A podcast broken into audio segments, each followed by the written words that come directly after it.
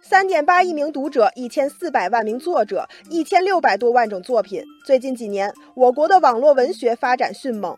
然而，一份业内调查显示，二零一八年我国的网络文学整体盗版损失规模接近六十亿元，占到同期市场规模的百分之五十八点三，远高于数字音乐和网络视频。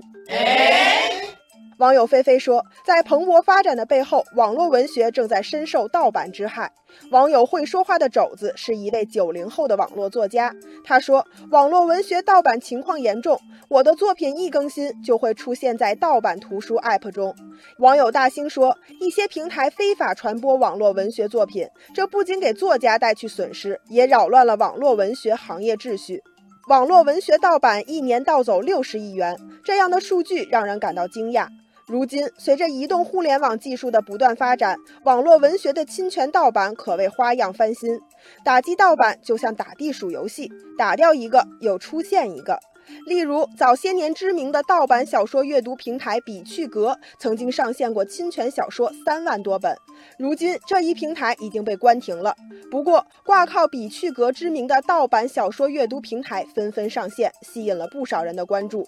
网友潇潇说：“盗版小说阅读平台夹杂着各种不良内容和广告链接，这严重影响了网络文学的品质、读者的阅读体验。”网友柠檬树说：“侵权盗版模式和盗版内容的传播正在不断更新迭代，从过去的论坛、网盘到现在的自媒体账号、小程序，盗版网络文学生存的形式更多了。”其实，为了打击盗版，国家版权局曾经发布了关于加强网络文学作品版权管理的通知，建立了黑白名单制度。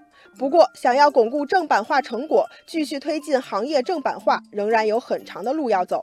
网友背包客说，网络文学的侵权成本较低，作者取证困难，维权周期也比较长。这些现实情况让不少侵权者有恃无恐。网友一杯花茶说，文字作品的文件储存介质占用的空间小，基本上没有服务器带宽的压力。一批盗版站点和 App 被打掉后，还会有新的平台出现。那么，愈演愈烈的盗版之风应该如何遏制呢？网友一路向南说。我国应该加大司法机关查处网络侵权盗版的力度，对传播盗版文学的网络平台企业引入惩罚性赔偿制度，让他们受到应有的法律制裁。网友珊珊说，网络平台应该负起责任来，主动屏蔽和删除盗版侵权链接。网友花蕊说，各大广告商也不要在侵权网站上投放广告，这就切断了盗版小说阅读网站的利益来源。网友星空对此表示认同。他说：“网络文学行业需要健全良性的沟通环境，打击侵权盗版也需要行业自律和全社会的共同努力。”